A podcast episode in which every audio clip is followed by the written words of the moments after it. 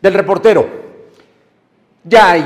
un plan para volver a la normalidad, así le han dicho, la nueva normalidad, para reactivar la, la, nueva normalidad, así le llama el presidente de la República este plan, que arrancaría precisamente ya de inmediato y el día 18 con el trabajo ya en industrias esenciales y se agrega a las esenciales tres industrias que son importantes en Puebla, la automotriz, la construcción y la minera. Así es que con esto hay un adelanto, pero déjeme decirle, también hay por parte del gobernador Luis Miguel Barbosa una discrepancia, un no estar de acuerdo con la propuesta porque considera que se van a alentar los contagios va a ser más crítica la situación para Puebla. No está de acuerdo y habrá que ver qué es lo que sucede en las próximas horas porque empresas como Audi y Volkswagen están listas para arrancar en junio, pero las autoparteras que son parte de la industria automotriz tendrían que hacerlo ya el próximo lunes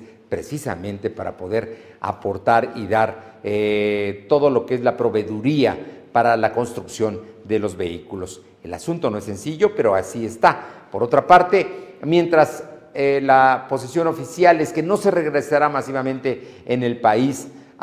el 1 de junio a clases, hasta que NOR esté ya satisfecha y no haya riesgos para los niños, dijo hoy el secretario de Educación Esteban Moctezuma, lo cierto es que el gobierno del estado ha dicho que ellos van a proponer que se regrese a clases presenciales para terminar el semestre en agosto y septiembre y el próximo ciclo reiniciarlo en octubre, situación que no coincide con lo que otros gobiernos quieren hacer y la propia SEP, que es terminar en línea este semestre o este año escolar y reiniciar el siguiente en agosto próximo. Vamos a ver qué es lo que pasa. Lo cierto es que Puebla tiene discrepancias, Puebla tiene también grandes retos porque eh, los contagios siguen creciendo y la posibilidad de que venga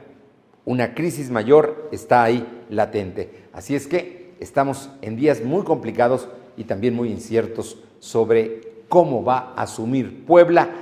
esta nueva propuesta federal de reactivar la economía y también de